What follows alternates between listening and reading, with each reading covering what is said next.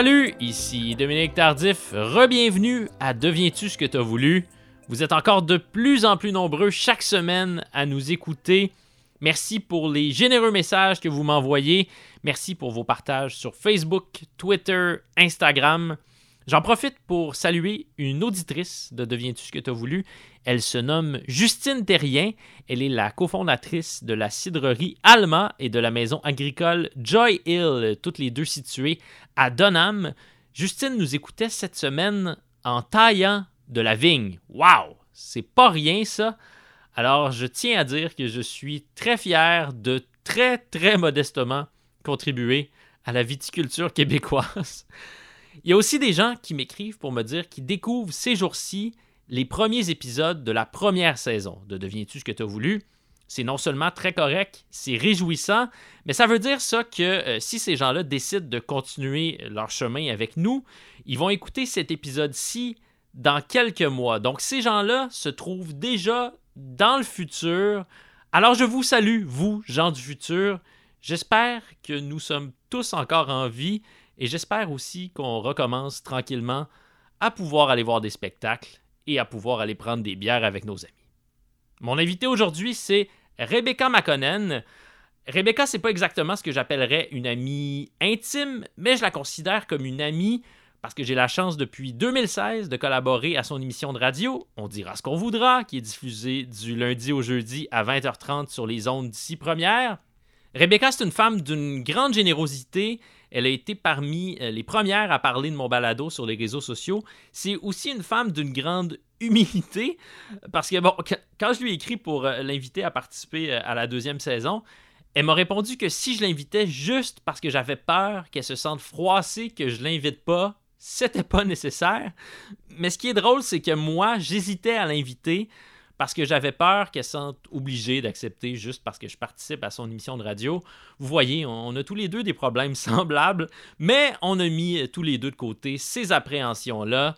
Notre conversation a eu lieu au studio Madame Wood à la fin du mois d'août dernier. La voici, la sensible Rebecca McConnell.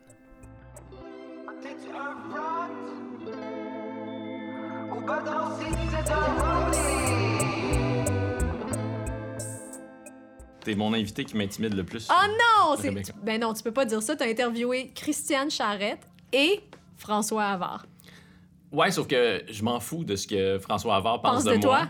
Puis je m'en fous moins de ce que Christiane Charrette pense de moi, mais tu sais, je la recroiserai pas vraiment. Tandis que toi et moi, on va on, se On travaille ensemble. J'espère qu'on va se revoir. Mais sache que il n'y aura aucune incidence sur ton travail, on dira ce qu'on voudra. Hmm.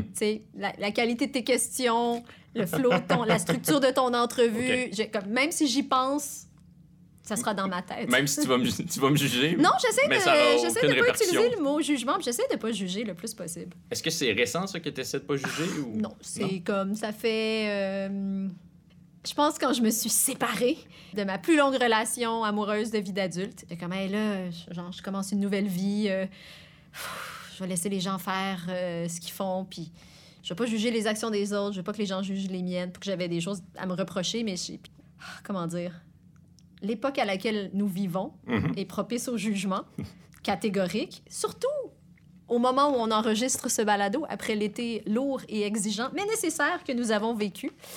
Donc, j'essaie de pas juger, mais c'est un travail de tous les instants. On devait se voir la semaine dernière. Oui.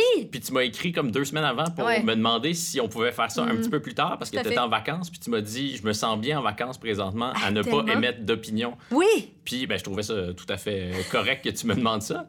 Mais ça m'a un peu étonné parce que il me semble que tu n'aimais pas tant que ça d'opinion dans, dans ton travail on dira ce qu'on voudra, t'anime. Ouais. Euh, à Esprit critique, bon, évidemment, il y a des critiques dans cette émission-là, mais pour l'essentiel, t'animes des tables rondes, t'animes des segments avec Marc Cassivi. Tout à fait, mais je trouve quand même que, peut-être pas opinion au sens des gens qui sont des columnistes, qui ont, qui ont vraiment comme une, une, tribune qui ne sert qu'à ça, ou de la, de la radio d'opinion, ou vraiment des, des, papiers signés où on a hâte de savoir ce qu'eux en pensent. Mais j'ai vraiment l'impression, surtout avec Esprit Critique, là, depuis cinq ans, que je dois avoir une opinion sur tout. Et où, pour nous aider à trouver les sujets de discussion, que ce soit dans des émissions de télévision ou de radio, j'ai comme l'impression qu'il faut penser quelque chose de ce sujet-là. Hey, Qu'est-ce que t'en penses, toi, avant de décider comment on le traite, de quel angle on l'aborde? Faut se positionner par rapport au sujet. Exactement. Puis j'ai comme l'impression qu'on a atteint peut-être le paroxysme du pour-contre. Puis là, on est dans des zones grises et dans, je vais pas dire de la vase, mais c'est peut-être un peu plus vaseux. Puis je- moi, je valorise ça, en fait. La zone grise, Ben, c'est pas populaire. Je sais que c'est pas payant à la télé ni à la radio la nuance. la nuance, mais il y a des choses qui sont noires et blancs, puis il y a beaucoup de gris dans la vie. Puis moi, je suis, je suis bien dans le gris, pas parce que je, j'ai compris des choses que les autres, les autres n'ont pas compris ou que je, je suis plus fine qu'une autre, mais je, je sais pas, là, non, j'ai vécu, j'ai, de la maturité, puis, j'ai, puis j'ai- j'accuse pas les... Je, je dis pas que les gens ont pas ça, mais on dirait que je...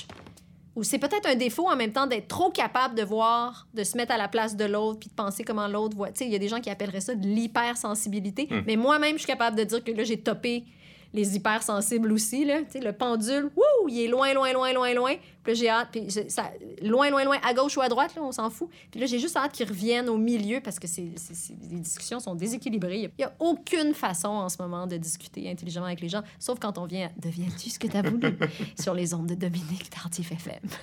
Si on s'est engagé à ce point-là dans la logique du pour ou contre Ouais. dans le monde des médias, c'est parce que ça fait de la, de la télé, ça fait des contenus engageants. Ça fait- Absolument. Comment on fait pour créer des contenus engageants en étant nuancé? Ben, c'est ça. Moi, je, je sais pas si c'est possible, mais il y a une histoire. là. Pour moi, ça a été marquant il y a quelques années d'aller à Télé-Québec, à l'émission euh, Deux hommes en or, parler du, du blackface Mhm. avec Patrick Lagacé, puis de dire Ah, tu sais, en, en parlant, je me rendais compte que je- je- oui, je trouvais ça mal, puis oui, j'étais capable d'expliquer pourquoi c'était mal.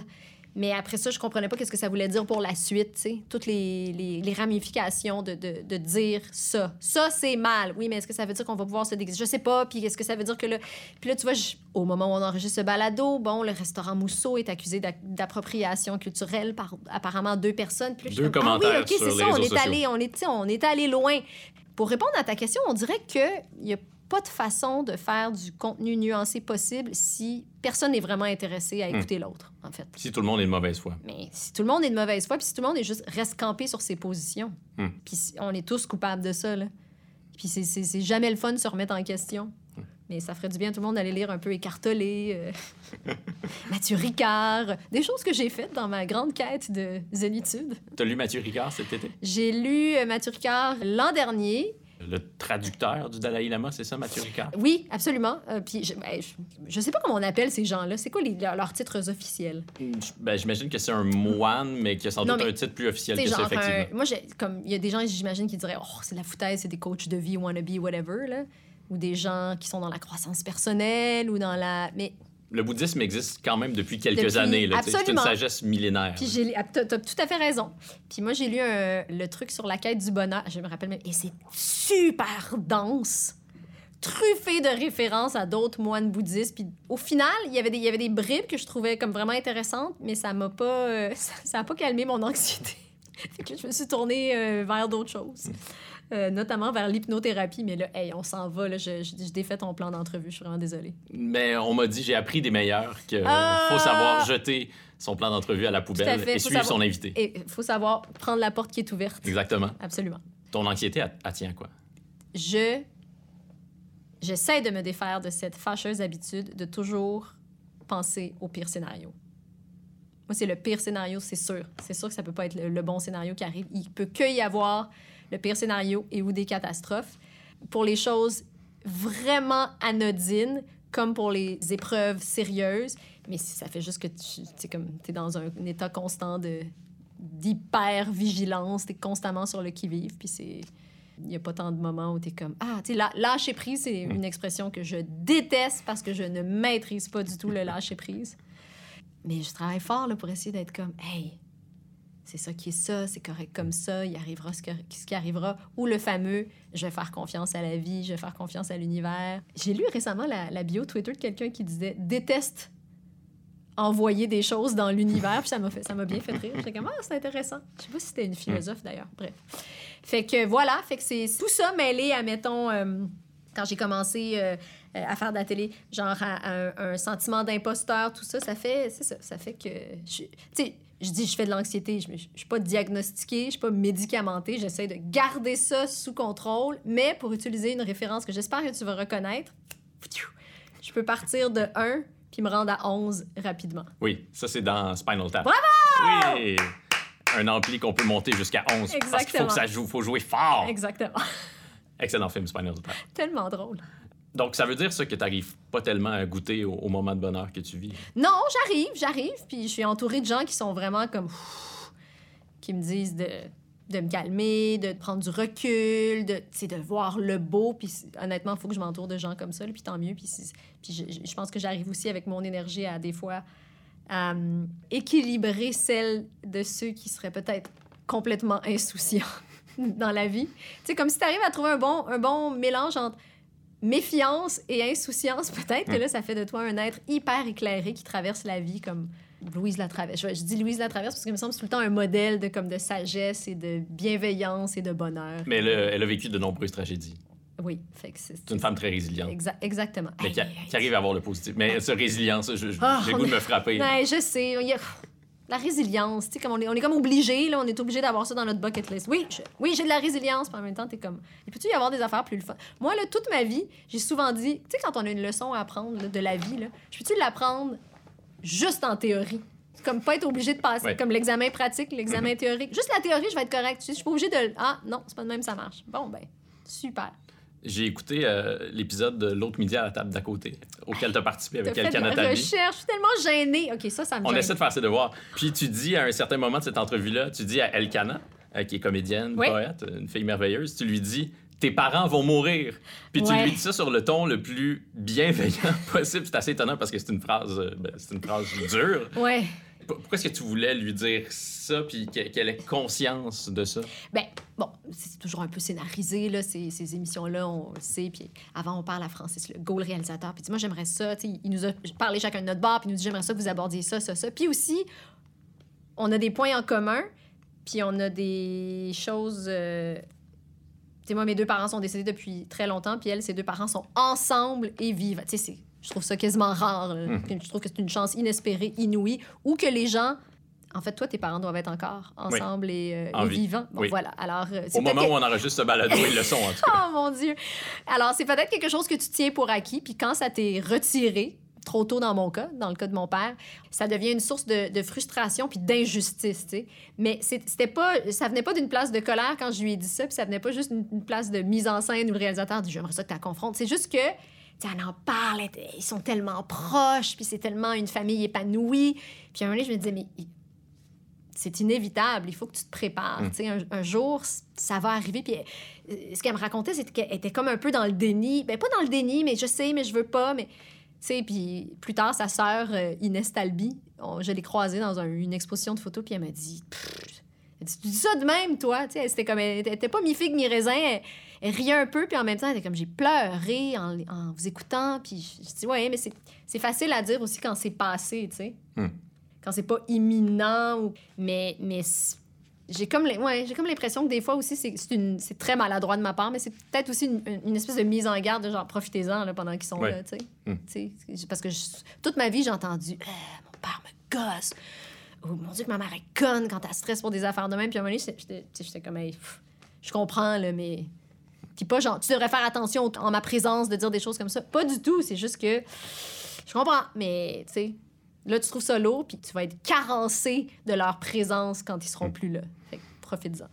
Donc la fille qui est anxieuse, qui pense constamment au pire, c'est la fille qui a perdu son Ben père oui, trop c'est tôt. sûr, c'est sûr. Tu sais, ça vient de, de ça, puis du fait que j'ai été élevée euh, par ma mère toute ma vie. J'ai une grande sœur, mais qui a 14 ans de plus que moi, donc on n'était pas nécessairement proches, puis on n'a pas tant vécu sous le même toit non plus. Mais moi, quand j'étais petite, je me faisais vraiment des scénarios de comme, s'il arrive quelque chose à ma maman, qui s'occupe de moi, là, tu. Je me faisais des plans A, B, C, tu en me couchant la nuit. Je comme, OK, ben là, je peux...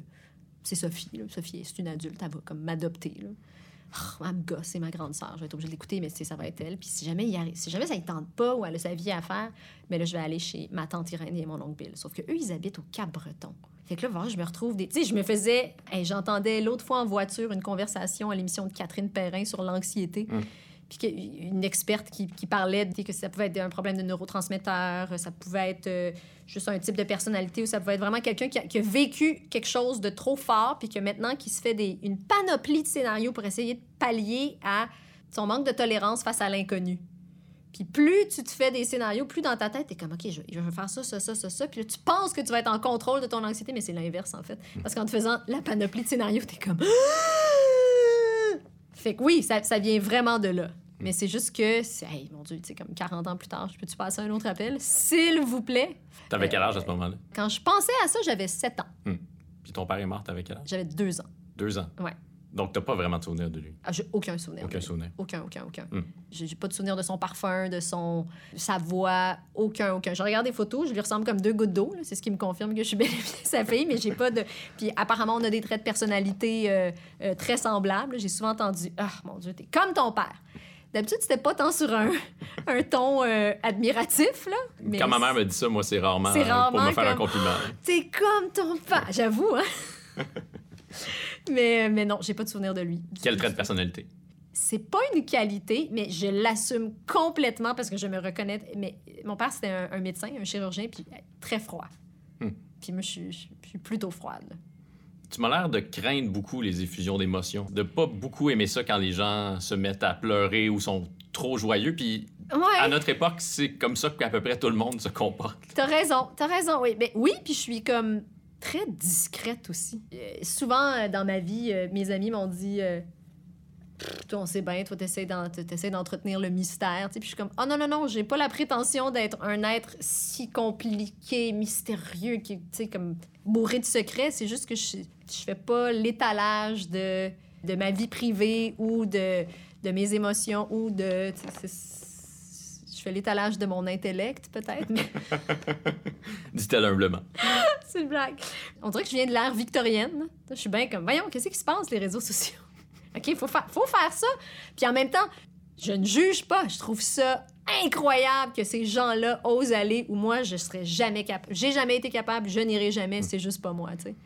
Mais donc, disons, à la fête des pères ou à la fête des mères, quand tout le monde fait un pause pour dire « Oh, ma mère ou mon père, c'est le meilleur » ou dans, à, à toutes ces fêtes-là, ça doit te gosser. là. Ça me. Ouais, mais en même temps, tu sais, je- non. Je trouve ça cute parce qu'il y a des gens qui me connaissent qui m'envoient spontanément le matin, je pense à toi, blablabla, Mm. ça va être une journée rough, tu sais, tiens-toi loin- loin d'Instagram. Puis en même temps, non, je trouve ça beau de voir les, les, les témoignages puis les belles photos. Puis j'ai sûrement participé moi aussi, là, en disant comment. Souvenir de ma maman, mais j'ai comme une, une fausse perception que, que c'est comme aller à la pêche au. euh, tu sais, quand tu mets un beau selfie, toi, aller à la pêche au compliment, Ouais. tu veux te faire dire comme Waouh, t'es bien hot, bla- Euh, tous tombés dans le panneau, sauf toi, probablement, parce que toi, tu fais vraiment l'étalage de, de ton savoir. Et euh, c'est des blagues. Je ne mais... vais pas répliquer à, à ça. mais je- Non, non, c'est euh, c'est un apprentissage, Instagram. Tu sais, je participe pas tant que ça, là, parce que je. Je sais bien que ce qui pogne le plus, c'est des selfies aussi. Là, puis je suis comme, ah, mais je- ça me tente pas tout le temps. là. Hmm. Me- J'ai lu une entrevue que tu as accordée, je pense que c'est au Soleil, au moment où Esprit Critique prenait l'antenne. Puis là, tu dis, ben, c'est très amusant, mais tu n'as pas à être gêné. Là. Tu, tu- tu dis tout simplement que euh, à ce moment-là, l'endroit où tu euh, t'informes, Ouais. c'est sur Twitter. Ah oui, c'est sûr. Puis là, j'ai l'impression que combien d'années plus tard, euh, cinq ou six années Cinq, plus cinq ou six années plus tard. Ben, je te dirais que pour moi, Twitter, c'est vraiment un excellent fil de nouvelles. C'est un newsfeed. Bottom line. Fait que quand tu choisis bien les comptes qui t'intéressent puis tu veux juste ce contenu-là, ça marche, Twitter. C'est à partir du moment où tu tentes de dialoguer avec quelqu'un que ça marche plus. C'est ça qui est poche parce que c'est un réseau social. Puis tu sais, au début, je me rappelle quand c'était comme une nouvelle bête, là, mettons, moi j'ai dû joindre, me joindre à Twitter en 2010.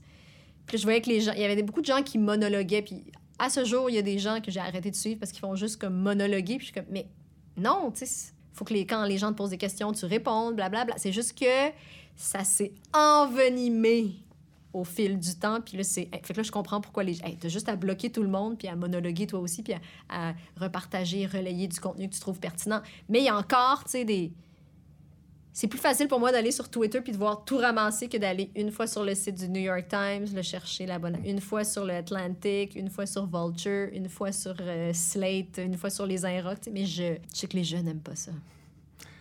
Quand t'as fait ta sortie après l'élection de Trump pour dire que tu boycottais euh, les États-Unis, que tu- Euh, relis mon tweet. j'ai pas, dit, pas retrouvé le Je tweet. songe Je songe. à boycotter les États-Unis. Et je retweetais Jérémy McEwen. Oui, qui est un homme sage euh, Absolument, que tout le monde un philosophe. Oui, c'est Les ça. philosophes, ils peuvent pas se tromper. C'est assez nuancé, là, ça, comme sortie. Là. Tout à fait. Hey, je songe à Oui. moi aussi. Lui, il est comme je boycotte les États-Unis. Je suis comme oui, moi aussi, je songe à le faire. Il y a quelques paires de gants blancs là-dedans. Là. T'as pris tes précautions. Mais les gens lisent pas Et les malgré tout, les gens te sont tombés dessus avec une violence vraiment euh, Ouais. ahurissante. là. Oui, puis c'est pour ça qu'après j'ai dit waouh, je comprends pas pourquoi ça vous affecte personnellement si moi je dis ça ou si je pense ça ou si même je songe à faire ça.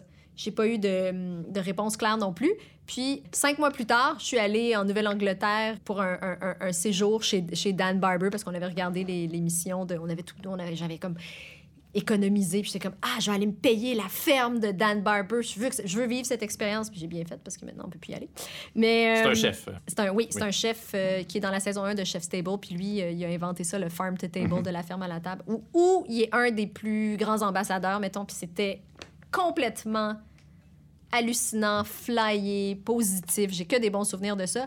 Puis là, après, je me suis fait ramasser par d'autres gens qui étaient comme Eh, c'est que t'es hypocrite, t'as dit que t'y allais pas? Puis je suis comme J'ai jamais dit que j'y allais pas. J'ai dit je songe. Fait qu'on n'a pas le droit de songer. Songer égale s'interroger, égale réfléchir. On n'a pas le droit de ça. Encore une fois, on revient, hein, faut que tu te positionnes. Ouais, mais tu veux-tu y aller ou tu veux pas y aller? Tu veux boycotter ou tu veux pas boycotter? Ben, je sais pas, là, je, je pense. Ah ouais, est-ce des guédines? Mais Dé- décide. en direct, après avoir publié ce tweet-là, après Ouais. avoir appuyé sur send, puis là, tu reçois tous les messages de haine que Ouais. tu as reçus. Comment tu vis ça en direct, seconde, minute par, seconde par seconde, minute par minute? Je pense que c'est juste. c'est- de la stupéfaction de voir que quelque chose d'aussi. Je veux, je veux pas dire anodin, mais que c'est ça. C'est passablement anodin quand que- même. oui, mais que c'est ça qui fait réagir les gens, tu sais. Tu sais, on dit tout le temps qu'il faut avoir le courage de ses opinions. là. Mhm. Puis sur- surtout si tu fais de la critique. Si tu t'en vas écrire dans un, dans un journal que telle chose c'était de la merde, puis qu'après tu croises la personne. Ou, ou juste, est-ce que tu le dis à la radio après? Est-ce que tu as l'humilité pour dire, hey, des années plus tard, j'ai enfin compris le film de Michael Haneke que j'ai. Mhm. que j'avais clairement. euh, Des fois, ça prend quelques années des pour fois, comprendre prend les films de. Michael Haneke. Absolument. Surtout avec ces conclusions dont vous êtes le héros. Bref, c'est comme un peu la même chose quand tu prends position en public aussi. C'est comme, faut que tu, faut que tu l'assumes. Puis après, tu peux, tu peux bien dire comme, ah oui, t'as raison, t'as raison. C'est facile de supprimer une publication Facebook ou Twitter. À mon sens, ça prend plus de courage de dire, hey, ce que j'ai écrit précédemment, là, je, je, je- je suis plus tant sûr ou blablabla. Donc là, c'était de la stupéfaction de voir que, OK, c'est ça qui fait réagir les gens. Et des années plus tard, en l'occurrence cet été, quand il y a eu euh, tout le mouvement où, où, euh, Challenge Accepted, là, les, les femmes se prenaient en photo en noir et blanc, Ouais. puis, puis j'étais comme... Pour dire on soutient entre nous. Ouais, puis j'ai fait comme, oh mon Dieu, non, ça, me- ça me tente pas. Moi, je suis déjà les, les, les chaînes, les courriels à la chaîne, là, même quand j'étais petite, là, comme, envoie ce- ceci à trois personnes, sinon tu n'auras pas de bonne sexualité pendant sept ans, ou des conneries de même, là. Je suis comme, non, moi, je fais pas ça. Moi, la chaîne, les gens m'envoient les. Je suis comme, tu le sais que la chaîne arrête ici. Genre, tu le sais, là. Puis là, je me disais, yes, personne va me nommer. Puis finalement, j'ai été nommée. Puis j'ai fait, ah non, je vais pas le faire. Puis j'ai dit, hey, je vais l'assumer, mon. Puis j'ai dit, j'ai fait une story sur Instagram. J'ai dit, je... merci, mais j'aime pas ça. À quoi ça sert vraiment? Êtes-vous tant au courant? Pourquoi on fait ça? Tu sais, puis réflexe de journaliste, j'ai cité, j'ai sorti un article du New York Times où une journaliste se posait la même question. Elle dit, j'ai l'impression d'être de, mes amis, toutes mes amies femmes l'ont fait, euh, puis euh, il y en a qui me disent que je me désolidarise du mouvement, mais euh, en quoi est-ce que euh, partager notre plus beau portrait en noir et blanc de soi-même, ça solidarise les femmes entre elles? Moi, je mais moi, je suis un peu d'accord avec ça. Puis elle a suggéré à la place de, de partager des, euh, des lectures de- d'autrices ou auteurs, euh, si vous préférez. Fait que j'ai fait ça. Puis je me suis dit, je vais me faire ramasser. Je l'attendais. Eh, je vais me faire ramasser. Puis t'es comme, c'est juste Instagram, laisse ton iPhone là, va vivre ta vie. Et j'étais, encore une fois, stupéfaite de voir que 98% des réponses étaient merci tellement de le dire. Hey, je, je comprends pas ce truc-là. As-tu remarqué que personne sait que c'est pour les femmes en Turquie, puis qu'avant ça, c'est pour telle affaire, puis blablabla? J'en reviens pas. Ça me met mal à l'aise. Voyons donc, challenge accepted. comme si c'était une espèce de défi insurmontable. Puis là-dedans, il y avait des personnalités et des artistes qu'on connaît, là, que je nommerai pas, mais je me disais, bon, ben, vous êtes- on n'est pas obligé de le faire, là, Des non gens plus. qui publient déjà beaucoup de selfies. Absolument. Puis là, il y en a qui m'ont dit comme, mais là, que, que je comprends pas pourquoi tu rejettes la main tendue. J'ai dit, je rejette pas la main tendue.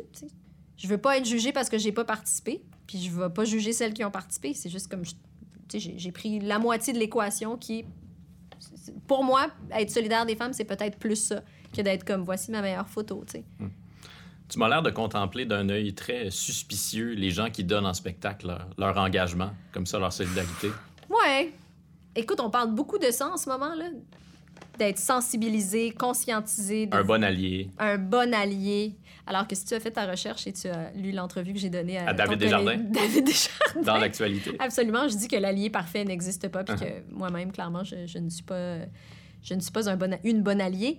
Ben, c'est là où, je- encore une fois, je, je, je revendique le droit d'être dans la zone grise, puis dans la zone de « Attends, là, laisse-moi penser, là.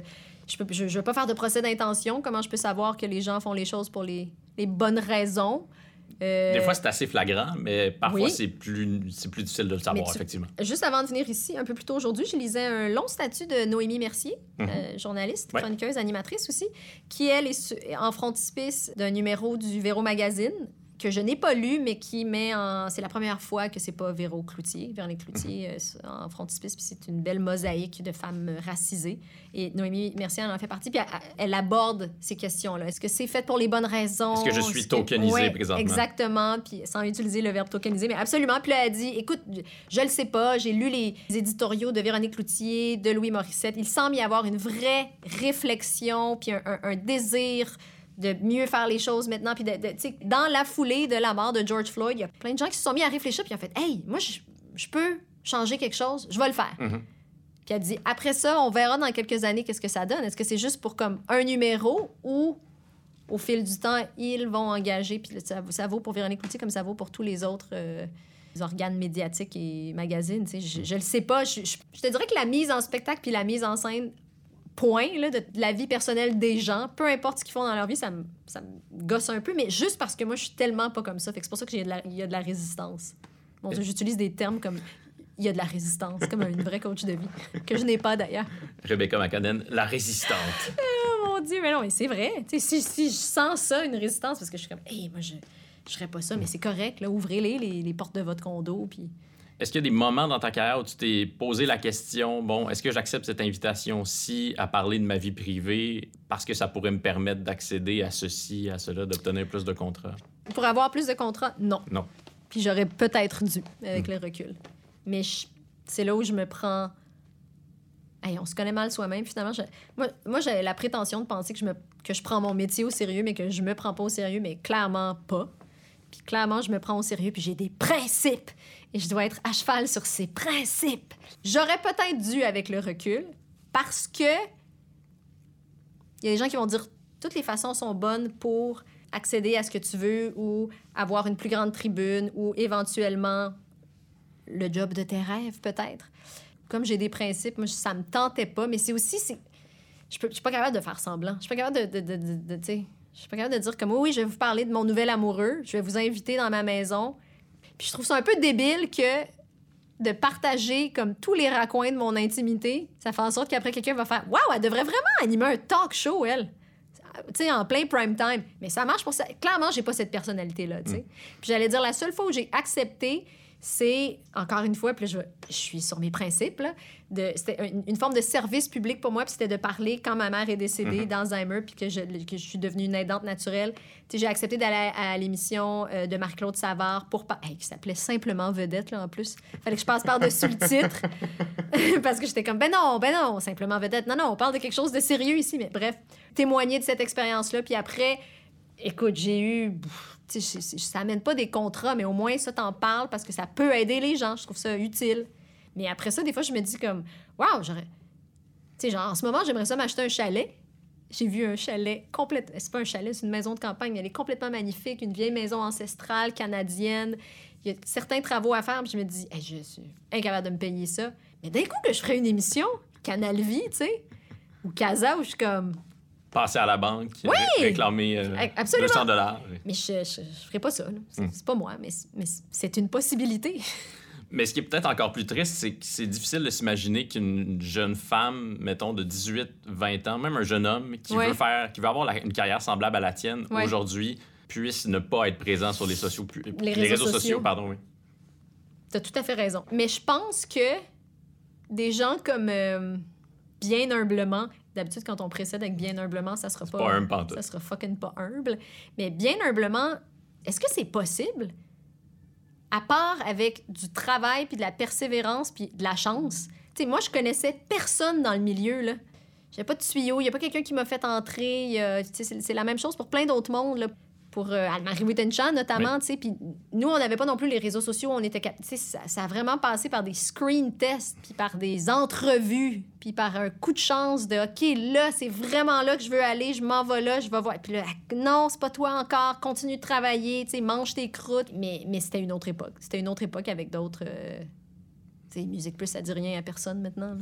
C'est complètement débile de penser que c'était un réseau qui t'amenait des vidéoclips dans ta maison. C'est comme, voyons, c'est YouTube, mais avant le temps, tu sais, ça... Mais maintenant, j'imagine que oui, tu pourrais faire un super démo sur YouTube, puis comme ça devient viral. là. On a vécu une controverse ensemble cet été, Rebecca. Laquelle? Une petite controverse. Je te rassure tout de suite, c'est vrai. C'est vraiment bénin. Le 22 juillet, j'ai tweeté. Ah oui! Chose que l'on n'apprend pas à l'école de journalisme. Lorsque quelqu'un que tu interviews s'exclame C'est vraiment une bonne question, c'en est très rarement une.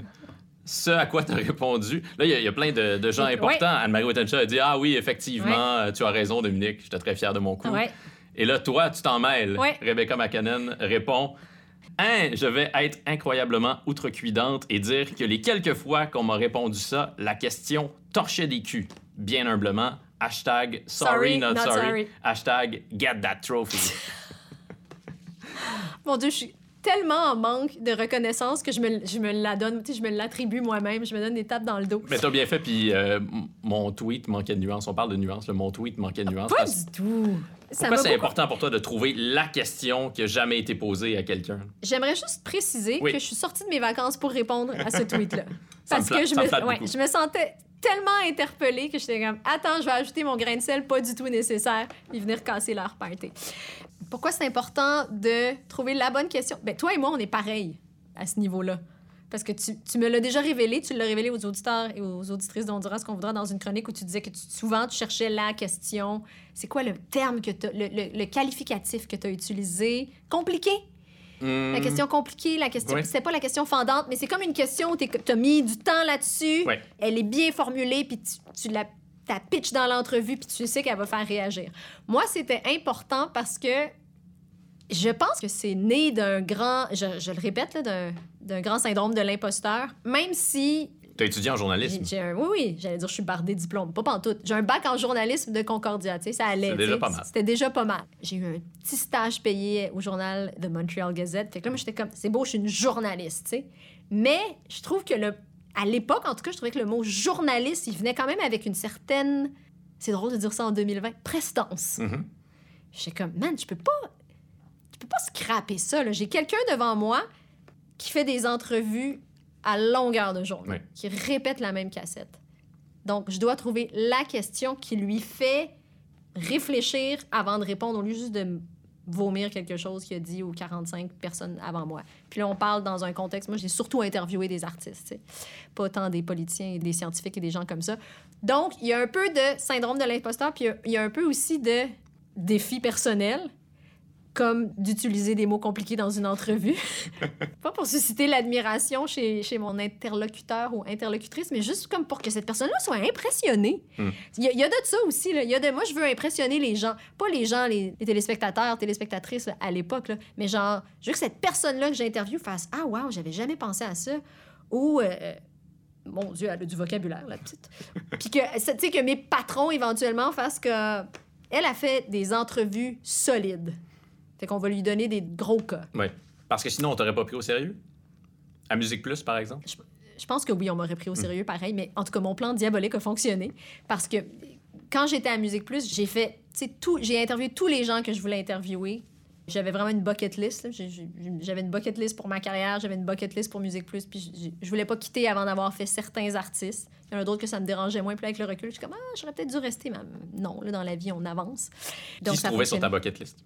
Hey, mais c'est des, des noms qui sont qui ont aucune pertinence en 2020, là.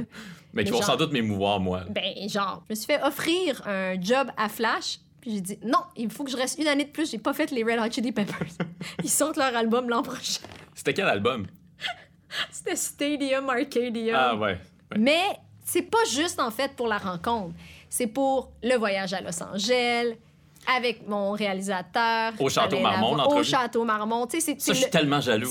mais c'est des moments incroyables, tu sais. Fait qu'il y avait des choses comme ça. Mais tu sais, j'avais pas mis. Je pense que Eminem puis Jay-Z étaient là-dessus. Mais là, j'ai fait, bon, je vais passer un autre appel. Et, et comme Anne-Marie t'a dit, quand t'arrives à la Flash, tu peux faire tous les acteurs et les actrices de Hollywood. Fait que là, il y a. Ah, wow, je fais le nouveau James Bond. Malade, tu sais. C'est- Ça s'équivaut. C'est une vie de rêve, là, pour une, une jeune vingtenaire. C'était comment au Château Marmont avec, euh, avec les Red Hot Chili Peppers? J'aurais pas pu demander mieux. Je suis arrivée comme vraiment bien préparée, puis on faisait comme dans ce temps-là, on faisait des, longues entrevues, là, des 30 minutes, parce qu'on avait une, je pense qu'on avait une heure de diffusion. C'est des émissions qui- spéciales qui s'appelaient euh, Spécimen, je pense. Spécimen Red Hot Chili Peppers. C'était des trucs qui n'existent plus aujourd'hui. Tu sais, 30 minutes avec, avec Anthony Kiedis, 30 minutes avec Flea. Les deux autres, ils veulent pas vraiment, mais t'arrives là-bas, puis ils sont comme sur le bord de la piscine en train de boire de l'eau. Allô, allô? Tu voulais Le- pas parler à John Frusciante, Non, pas tant. le guitariste? Ouais, c'est- Ni à Chad Smith. Moi, j'ai joué de la batterie quand j'étais ado. Ben, puis ça. Chad Smith, c'était mon, mon héros. je pense que je tripais pas encore sur Will Ferrell, parce que sinon j'aurais fait comme. Son Mais là, Chad Smith, voyons! Qui ont déjà fait genre, des espèces de combats de drum ensemble. Là, dans Chez des- Jimmy Fallon, des- J'ai pris ta copie de la- de l'autobiographie de Flea, puis je Oui. l'ai- j'ai lu un paragraphe. En fait, j'ai lu le premier chapitre où il dit que comme il y a eu une épiphanie, une révélation en Éthiopie, puis j'étais Ouais. comme bon, ça me concerne, c'est terminé, puis je- ça me tentait pas de continuer. Qu'est-ce que Euh, t'as trouvé, toi, en Éthiopie? la réponse facile, c'est j'ai retrouvé mes racines. Mais je pense que jusqu'à ce moment-là, je, je comprenais pas l'importance des racines.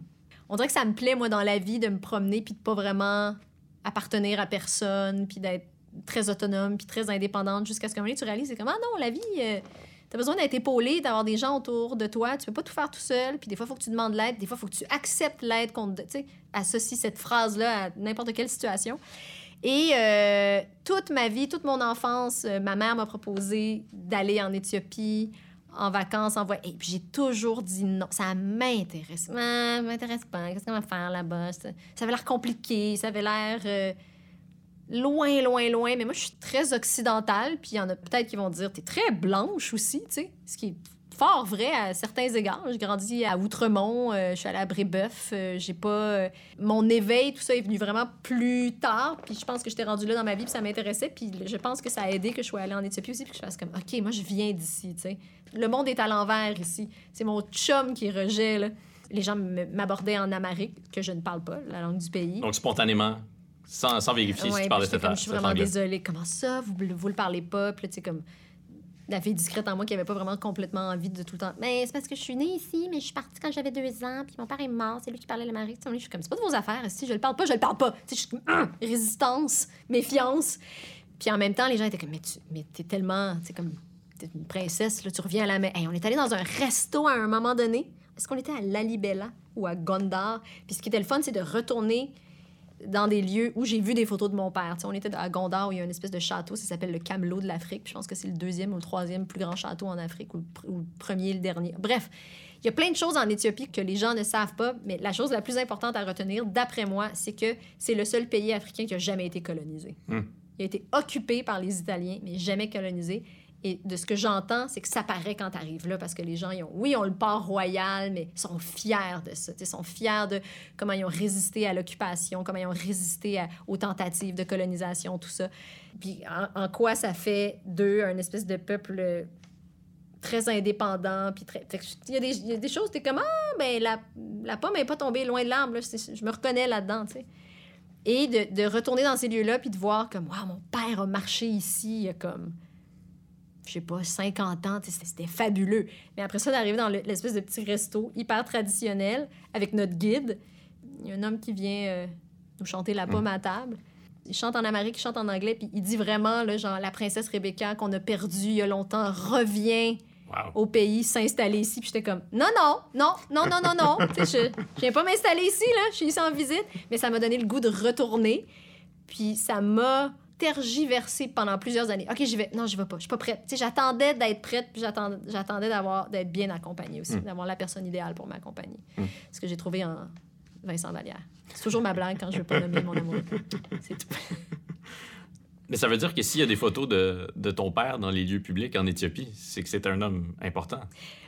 Je suis pas capable de répondre à cette question-là parce que je l'ai pas vécu. Mais Il est envoyé ici par l'empereur, c'est ça? Ouais. En fait, mon père, il, a, passé du temps. C'est très flou. Mon père, il a passé du temps dans un camp de réfugiés avec son père. Il a été séparé de sa mère et de ses frères et sœurs.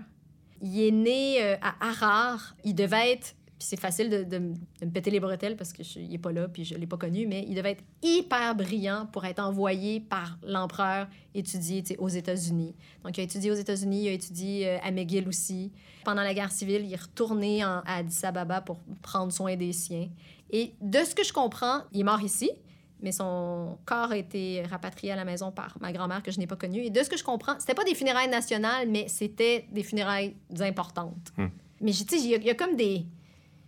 Quand on est allé, notre guide francophone, Rassabi, il était comme, mais il est enterré où? Puis on n'a pas les réponses là, à ces questions-là. Je dis, je sais pas, il est incinéré. Mais alors, il doit être dans ce cimetière. C'est le cimetière derrière le palais de... Puis je suis comme, mais j'ai aucune idée. Puis après, tu, tu rentres à ton- dans ton hôtel, c'est impossible de pas savoir où sont enterrés ses parents. Mm. C'est complètement débile, tu sais. Donc, j'aimerais ça retourner pour euh, boucler la boucle. Puis il y a eu des moments dans ma vie où j'étais super partante. Je veux pas dire audacieuse, mais je, je me sentais assez forte pour même en faire un documentaire. Puis après, je je me suis dégonflée. Ah non, ça, intéresse- ça intéressera personne ou je suis pas prête à raconter cette histoire-là publiquement.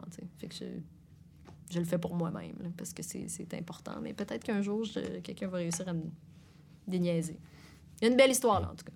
On pense que c'est important de connaître ses racines. On dit beaucoup ça, faut connaître Ouais. ses racines. Est-ce que tu es d'accord? Si ce n'est que pour faire la suite de c'est important de savoir d'où on vient pour savoir où on s'en va, oui.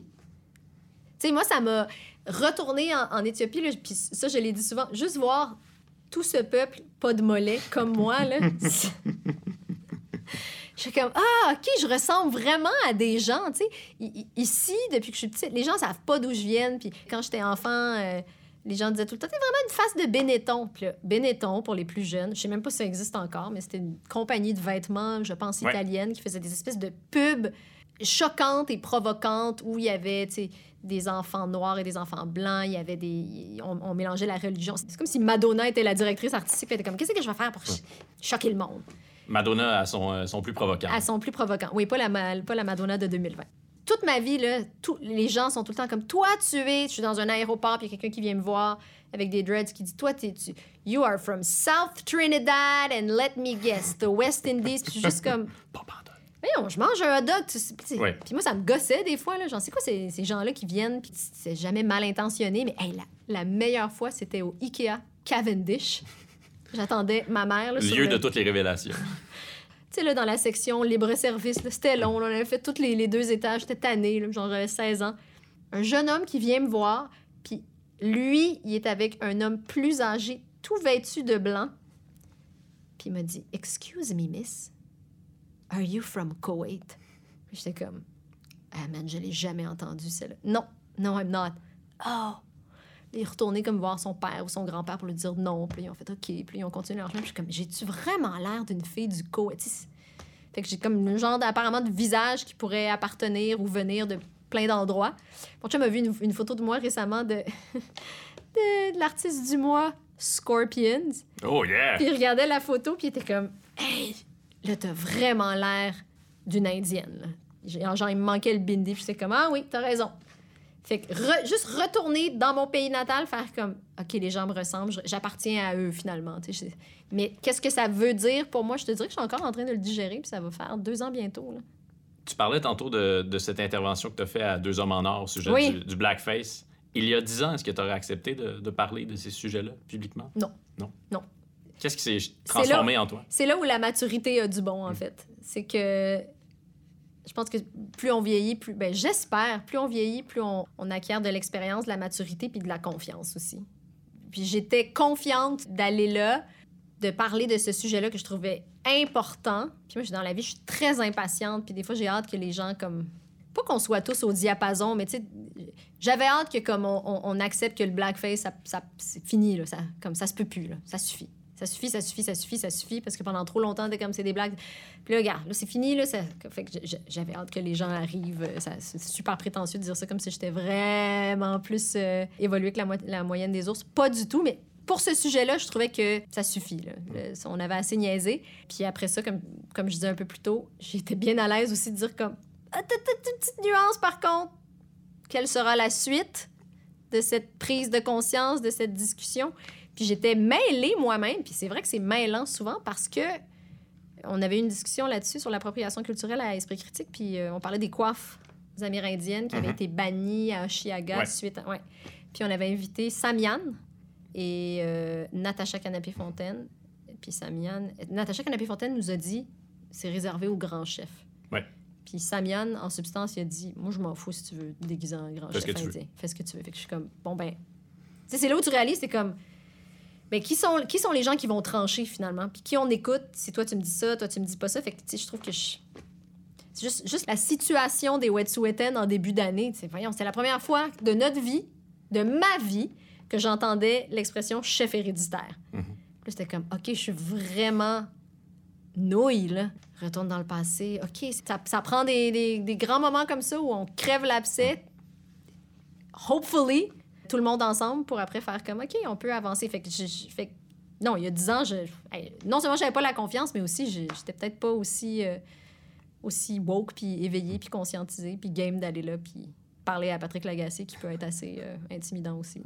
Mais est-ce que tu te sens investi d'un d'un devoir ou, ou c'est que tu as davantage pris conscience que. C'est plus la deuxième. Ouais. Ouais, deuxième option. J'ai davantage pris conscience de plein de choses, d'inégalités, d'injustices, mais aussi en 2016, quand on m'a donné une émission à la première chaîne, avec le mandat, tu sais, ce qu'on m'a dit, c'est traiter de culture, des grandes tendances, des mouvements culturels, mais d'une manière complètement différente que tous les autres qui font déjà de la culture en ondes. Puis là, au début, t'es comme, ouais, yes, super! Après, tu fais, Hi, ça va être dur parce qu'il y a beaucoup d'émissions culturelles en ondes, puis on va tous se garrocher sur les mêmes sujets, les mêmes sorties. Puis là, après ça, c'était à nous d'inventer de quoi allait être faite notre émission. Puis ce qui était vraiment chouette, et c'est là où la direction de Radio-Canada a eu une certaine vision, c'était de dire ça doit passer par ton prisme. Ce qui est devenu la plus grande joke dans le bureau, parce que le prisme est une entité désormais Ouais. qui est complètement extérieure à Rebecca McConnell, la personne qui parle. C'est plus que comme moi qui parle de moi à la troisième personne. C'est vraiment. Le... Fait que des fois, on est comme, faudrait consulter le prisme, comme si on consultait l'oracle. Est-ce que ça intéresse le prisme? Non, le prisme, il, il se torche de ça. là. Genre, moi, le Cirque du Soleil, ça m'intéressait pas tant que ça il y a- en 2016. Fait qu'on n'a jamais vraiment fait de sujet sur le Cirque du Soleil. Puis j'étais comme, hey, le Cirque du Soleil, tout le monde va faire ça. Il n'y a pas besoin de nous, le Cirque du Soleil, tu sais. Mais si on se penche sur cette affaire-là, que personne n'a vu venir, ou que peut-être, que, tu sais, trouver ce truc-là hyper populaire d'une autre manière, puis euh, essayer d'en parler d'une autre manière, c'est sûr que c'est teinté de mes obsessions, puis de mes sujets de prédilection, puis de mes marottes. Fait que c'est sûr que dans les premières années, il y avait beaucoup de représentation parce que je me suis aperçue que je suis comme la seule femme noire à la première chaîne, là, aussi. L'équipe d'Ondira travaille fort, mais en même temps, c'est pas si difficile que ça de trouver des voix qu'on n'entend pas ailleurs. Non, mais après ça, c'est de l'accompagnement Oui. et du développement. hey, Moi-même, je je suis pas la plus grande des animatrices, là. Je dirais pas ça. Non, mais tu sais, je veux dire, s'il y, il y a des choses que je fais bien, il y a des choses que je me fais encore croche. Il y a plein de choses à améliorer.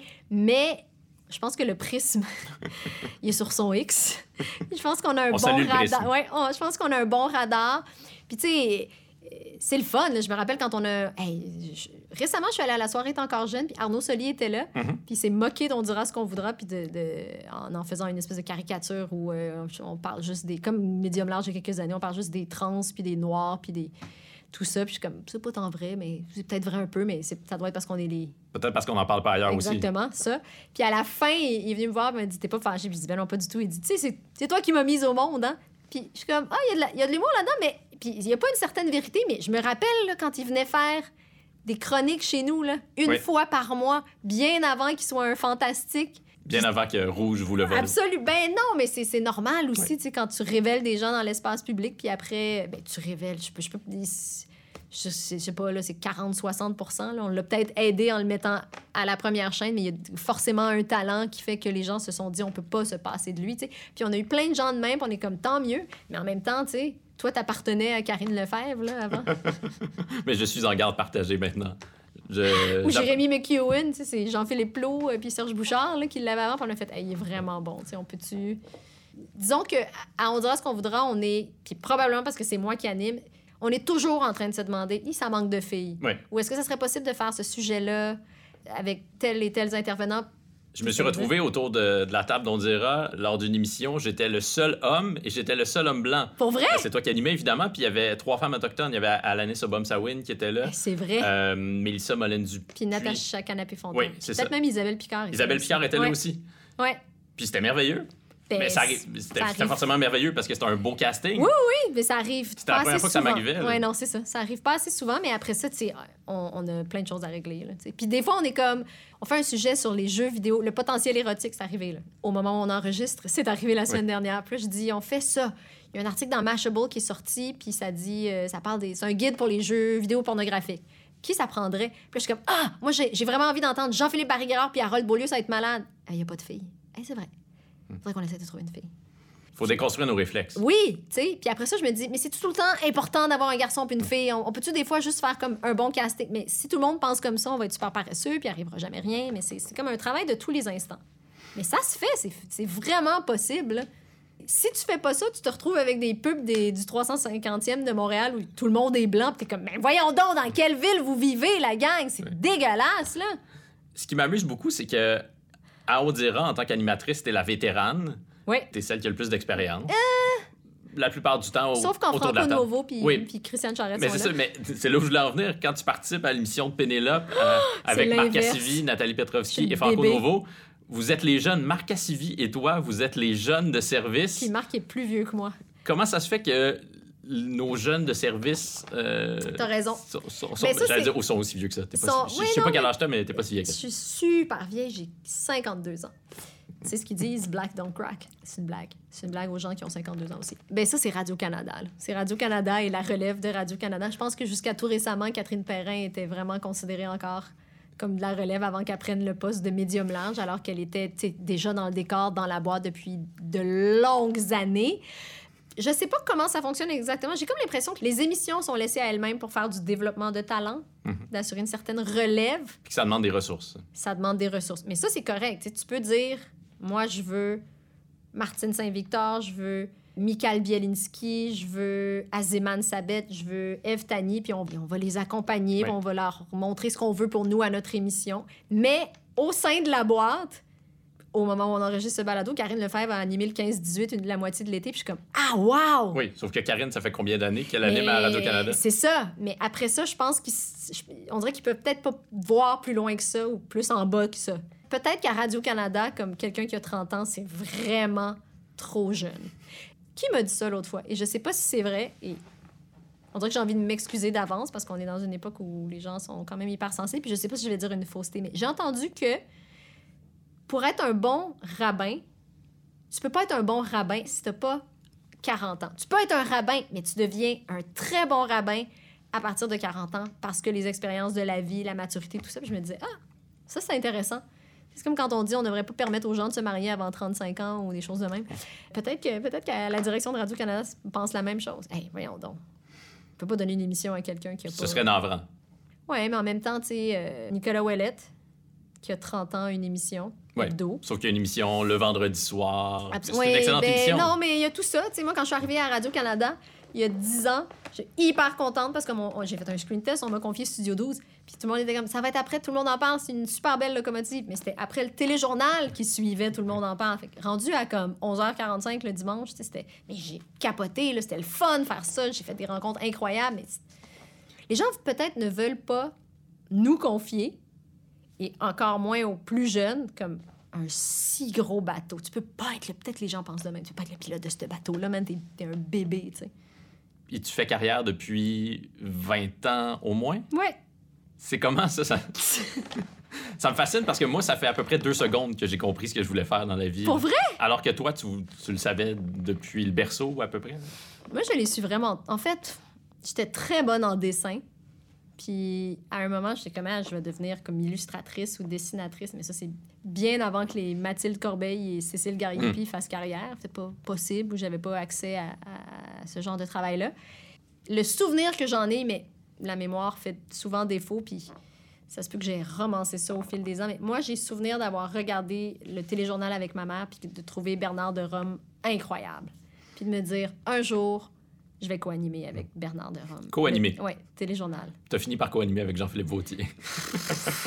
Mais aussi, comme Bernard de Rome, il fait ça tout seul comme un grand. Là. En général, les lecteurs de nouvelles font ça, seuls. ouais. Mais je me suis dit, c'est à partir de ce moment-là que ce métier-là, journaliste, chef d'antenne, ça a commencé à me fasciner. Puis j'ai, c'est drôle, puis ça, ça a coïncidé avec mon éveil musical qui s'est fait un peu en première partie avec ma, ma grande sœur qui me faisait écouter des trucs, là, Thriller, puis euh, Stevie Wonder, puis Elton John, des affaires de même. Mais tu sais, quand elle a quitté euh, la maison, c'est comme moi-même toute seule qui s'est comme intéressée à ça, puis qui a commencé à s'acheter des Cream, puis des Q, puis des Mojo Et des Rolling Stone et des Magazine. Rolling Stone Magazine à la Maison de la Presse internationale. Puis là, tu sais, elle a capoté ma vie. Puis elle- je trouvais, je trouvais que interviewer, tu sais, c'est comme le, le meilleur des deux mondes. Interviewer des musiciens, trouver les... Je trouvais ça cool, noble, mais je voulais faire les deux.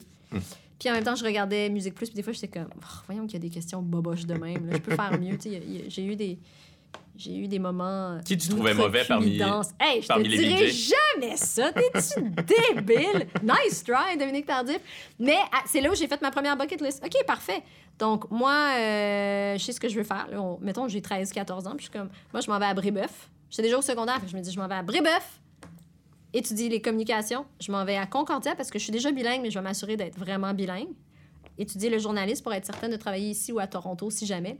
Puis ensuite, ben, éventuellement, euh, je vais aller à Musique Plus, puis après ça, je vais à la Radio-Canada. Puis c'est- Et t'as tout fait ça? Mais avant, ça m'impressionnait, puis maintenant, je trouve ça désolant. Mais est-ce qu'il te reste des choses à accomplir? Est-ce Mais que, alors, c'est est-ce que ça, t'as de l'ambition? Est-ce que t'as soif? Est-ce que t'as faim? Toutes ces réponses sont bonnes, mais ce qui est désolant mais formidable à la fois, c'est que je me suis fait un plan jusqu'à Radio-Canada en pensant que Radio-Canada, c'était comme... Le au top. Ben oui, au moment où j'ai fait cette liste-là, Radio-Canada, c'était le summum. C'était la dernière étape. Et comme, comment ça, mon cerveau était pas assez évolué, puis mon imagination était pas assez débridée pour imaginer la suite. Tu pu sais? faire carrière aux États-unis. Tu pourrais encore faire carrière aux États-Unis. euh, si je suis chanceuse, je peux travailler pour 25 ans encore. Comme, voyons, je suis pas obligée de finir à Radio-Canada, là. Pas que c'est une mauvaise chose, mais tu comprends, je pourrais dire comme, hey, tu sais quoi? Je vais faire une nouvelle bucket list pour la suite. Puis la suite, c'est, je veux être documentariste, ou je veux être productrice, ou je veux écrire des romans, je l'ai jamais dit. Là, ça fait comme 10 ans que je suis arrivée à Radio-Canada, puis puis j'en voyons, Reb, des qu'est-ce, qu'est-ce... Mais on dirait que c'est tough de trouver la suite. J'ai comme des idées de ce que j'aimerais vraiment faire, mais tu sais, de le nommer puis de faire comme c'est ça que je fais. Comme quoi? J'aimerais vraiment ça faire des documentaires. Hmm. Sur quoi? Je sais pas. J'ai l'impression qu'il y a plein de gens qui sont comme ben non, tu peux juste parler de musique la grande et ou de racisme et ou d'identité puis je suis comme Ben, tu pourrais faire des documentaires musicaux, que ce serait déjà très intéressant. Tu après ça pourrais faire plein d'autres choses, effectivement. puis c'est ce que, ce que j'admire des plus jeunes, comme toi, mettons, c'est que vous attendez pas. Pas que vous attendez pas qu'on vous appelle, mais que vous êtes, je sais pas, peut-être plus débrouillard ou plus. euh, comme The world is your oyster. là. on dirait que vous avez vraiment pris ça comme votre slogan personnel. En même temps, quand t'es allé à Musique Plus déposer ton CV, c'est sans doute cet Oui, esprit-là qui c'était sur ma t'animait. liste. Oui. Là, c'est juste que j'ai pas imaginé le reste de ma liste. Je suis comme, voyons, Tu sais, il me reste du temps, là, ma vie finit pas. Je cogne du bois, ma vie finit pas cette semaine, la semaine prochaine ou euh, au début 2021. Là, je suis comme, voyons, qu'est-ce que je veux faire? Tu sais, je veux-tu continuer sur cette tangente ou essayer. Fait que j'ai un vertige. Mais c'est très grisant aussi à la fois. Quand on arrive au top, on se rend compte que c'est là, pas ça le top. C'est pas ça le, le top. C'est pas le. t- Tu sais, en même temps, il y avait plein de choses que je voulais pas faire, puis je... ça, ça j'assume aussi. Là. Je- Moi, je. Je je pense que personne m'a offert d'animer un quiz parce que j'ai- pas l'air d'une fille qui veut animer un quiz, tu sais, puis j'ai pas pensé à un quiz que je. Le quiz passif-agressif avec Rebecca. Mais genre, tu sais. Mais j'entendais Anne-Marie, ici même à ce micro, te dire qu'elle elle a essayé plein d'affaires parce qu'il fallait qu'elle les, les essaie, tu sais. Elle a essayé Indice UV, puis elle a essayé les Lyon, puis que qui, qui refuserait les Lyon à 26 ans? Enfin, tu sais, puis t'as comme- t'as tout à fait raison, mais c'est plus facile de, de circonscrire ce que t'aimes pas, puis ce que tu veux pas, que de, de vraiment te pencher sur qu'est-ce que tu veux, puis qu'est-ce que t'aimes, puis qu'est-ce qui te fait capoter, tu sais. Il y a eu un moment où j'étais comme, hey, je suis tannée de parler de musique. Puis là, finalement, je suis comme, ah non, il y a de la. Fait que, ce que j'aime maintenant, on dira ce qu'on voudra, c'est que, vous me parlez de musique. Puis moi, je comme, j'agrémente un peu là, de mes commentaires. Mais je- Puis que des fois, j'ai un coup de cœur pour quelqu'un, puis je veux vraiment interviewer cette personne-là. Tu sais, j'étais tellement contente d'interviewer Jimmy Hunt. Ouais. Mais des fois, je suis comme, Hmm, peut-être que j'ai fait le tour en musique. Puis on s'est tellement fait dire que personne veut regarder des shows de musique aussi que t'es comme, OK, ça sera pas ça. Parfait. Mais est-ce qu'il y a juste ça, ça, ça ou ça? J'ai vu la publication de quelqu'un sur Facebook, je me rappelle plus c'est qui, c'est peut-être un humoriste. Quelqu'un qui disait, C- cette année au Québec, euh, le retour de Star Academy et la version québécoise de Brooklyn Nine-Nine.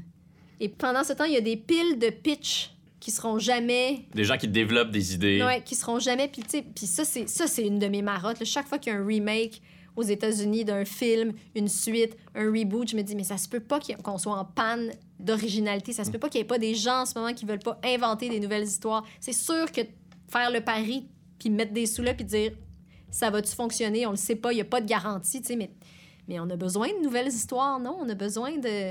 Te rappelles-tu? euh, c'est pas tout à fait la même chose, mais euh, Guillaume le Métivierge, à moment donné, il avait présenté un prix. Oui, mais c'était. ah, Guillaume le Métivierge avait eu. euh, c'était au Gala des Jutras, donc il a présenté un prix. Ouais. Il avait connu une carrière assez importante quand il était enfant, Ouais. ado. Il était tombé dans l'oubli. Là, je pense qu'il avait joué dans un petit film, donc il présentait un prix. Ouais. Puis il avait fait une sortie pour dire pourquoi on voit toujours les mêmes faces à la télé. Et dans les dix années suivantes, on a vu Guillaume le Métivierge dans tous les films québécois. Mais alors, est-ce que, et c'est là où j'ai besoin de ta mémoire, est-ce qu'il a dit genre, engagez-moi donc? Y a-tu, y a-tu, ça été S'il l'a pas dit comme ça, c'était très, très clairement sous-entendu. Mais genre, alors moi, je me rappelle d'avoir vu ça puis d'être comme, tabarouette, c'est audacieux, c'est quasiment effronté, puis. Mais finalement, ça. Il a bien fait, là. Oui. Fait que je suis comme, est-ce que c'est ça qu'il faut faire? Faut-tu aller sur Instagram dire comme. Tu sais, je vois des, des animateurs des fois écrire sur euh, Twitter, là. Je rêve de, de faire euh, des émissions euh, de longue. de- Puis je suis comme, mais c'est comme ça que ça marche, ça? Que finalement, il y a un producteur qui va faire, oh, je savais pas qu'elle voulait faire ça. Va l'engager. Ou, faut que ça vienne de moi, que ça parte de moi, puis que je le construise from the ground up. Peut-être aussi, je, je- je suis comme un peu déboussolée là, dans cette affaire-là. Quand t'as animé la fête du Canada en 2012, alors Avec que le Voldemort. avec Gian Gomeshi devant le prince William et Kate Middleton, le duc et la duchesse de Cambridge. C'était comment Dieu. tout ça? C'est comme, il y, a- y y beaucoup d'éléments là-dedans. C'est Ouais. chargé. Oui, en anglais, on dirait Let's unpack things. Let's unpack this. Oui, there's a lot to unpack. En français, s'il vous plaît. Première chose que je peux te dire de Gian Gomeshi, j'ai travaillé souvent avec lui. Il ne s'est jamais essayé Bon, sur moi. On est rassuré. Ça ne veut pas dire que parce qu'il s'est jamais essayé sur moi, que je crois pas du tout Oui. qu'il a fait toutes ces choses-là. Je tiens à rassurer tout le monde parce que les, les gens me disaient comme, ben là, moi j'ai été complètement abasourdi parce que je l'ai pas vu venir. Je, il, il, il crouse là, puis il est un peu, il est sourd de lui, mais jamais rien de, de- rien de tout ça. Et donc co-animer la fête du Canada avec lui, c'est co-animer avec un ego de taille importante. Hmm. Euh, où, genre, on avait chacun notre régisseur de plateau qui, nous amène du point A au point B dans 10 secondes, c'est à toi. Puis que, genre, 30 secondes, dans- on sait pas, il est où, Gian, vas-y toute seule. Puis finalement, il checkait ses cheveux dans le. Dans Parce que ses CCM. cheveux étaient toujours bien placés. Oui, le CCM, la gang. Le Euh, prédateur aux beaux cheveux. coiffure, mon Dieu. Coiffure, costume, ma- maquillage, CCM. Ensuite, moi, la, la famille royale, ça me fait. Ça me laisse complètement indifférente. Vraiment. Même si j'adore regarder The Crown. Là, c'était juste comme un bonus de voir à quel point les gens étaient énervés. Ça, ça me faisait pas un pli, mais de voir tout le protocole, puis qu'il fallait s'adresser à eux, puis ils sont comme, c'est comme ça, voyons, ils mettent leurs pantalons une jambe à la fois comme tout le monde, tu sais. Et ensuite, j'ai gardé le meilleur pour la fin, la fête du Canada. Tu l'as animé souvent? Je l'ai animé pendant longtemps, c'était moi, Anne-Marie ou Isabelle. Rasco. Une genre d'alternance entre les trois parce que euh, ça, prend, ça prend des gens bilingues Ouais. là, pour le faire. Ça prend des gens qui sont parfaitement bilingues. Après ça, je trouve ça drôle que les gens te trouvent complètement hypocrite si t'es une personnalité québécoise puis que tu vas animer la fête du Canada. Alors Peu- qu'on connaît pas tes, ta Ben, peu, importe les positions, la première fois qu'on me l'a offert, je l'ai vu comme un énorme défi. Ça, c'est, là où je rejoins Anne-Marie.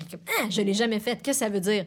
Ça veut dire aller sur la colline parlementaire, OK, il y a un protocole, mais là, là ça dépendait. Est-ce que c'est le show du midi où c'est très protocolaire ou c'est le show du soir Ouais. où c'est un petit peu plus le fun? C'est en direct, c'est en français, c'est en anglais. Il y a entre 40 et 100 000 personnes devant toi. Honnêtement, tu veux essayer ça une fois. Après ça, t'es comme, ça paye bien, je vais leur faire une deuxième fois. Qui sont les artistes invités?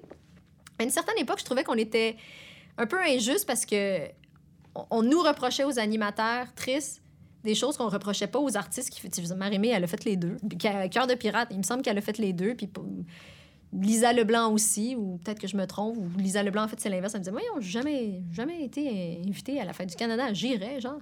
Mais c'est comme un gros show étrange où les deux solitudes essaient de se parler, puis où il y a tout le temps des gens qui chialent. Genre, après, tu reçois des courriels comme There were too many francophones in that show. Pas assez de francophones! Mais cette fois-là, t'avais même pas fini ta question 2012, j'étais comme Voldemort. Oui, je m'en souviens. Puis je l'ai pas refait avant que Justin Trudeau soit porté au pouvoir. Puis là, je me suis dit, ça me tentait pas tant de le faire quand Stephen Harper était là, celui qui mettait la hache dans Radio-Canada à grands coups d'amour. Pour Justin Trudeau, là, ça me tentait. J'étais comme, ah, ça, tu sais, le vent de fraîcheur, tout ça. Je suis tombée dans le panneau. J'étais comme, ça va être le fun. Ça me semble ça va faire une. euh, Puis c'était vraiment décoincé, là. C'était complètement décoincé. là. Il était debout avec Sophie Grégoire Trudeau, Mélanie Joly ils dansaient pendant le spectacle. Là, t'es comme, OK, comme, bye-bye le protocole. Ça, c'était le show du midi. Puis après, je sais pas si t'as vu ces images-là. Pendant le géné- Hey, je l'animais avec Cardinal Official, Oh, que je peux pas te nommer une, une de ses tunes en ce moment. c'est un rappeur. ça. un rappeur, voilà, de. Toronto. Non, non, pas Drake, l'autre.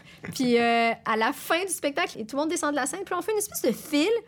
Puis là, les dignitaires et les gens du gouvernement qui sont présents descendent serrer la main de tout le monde.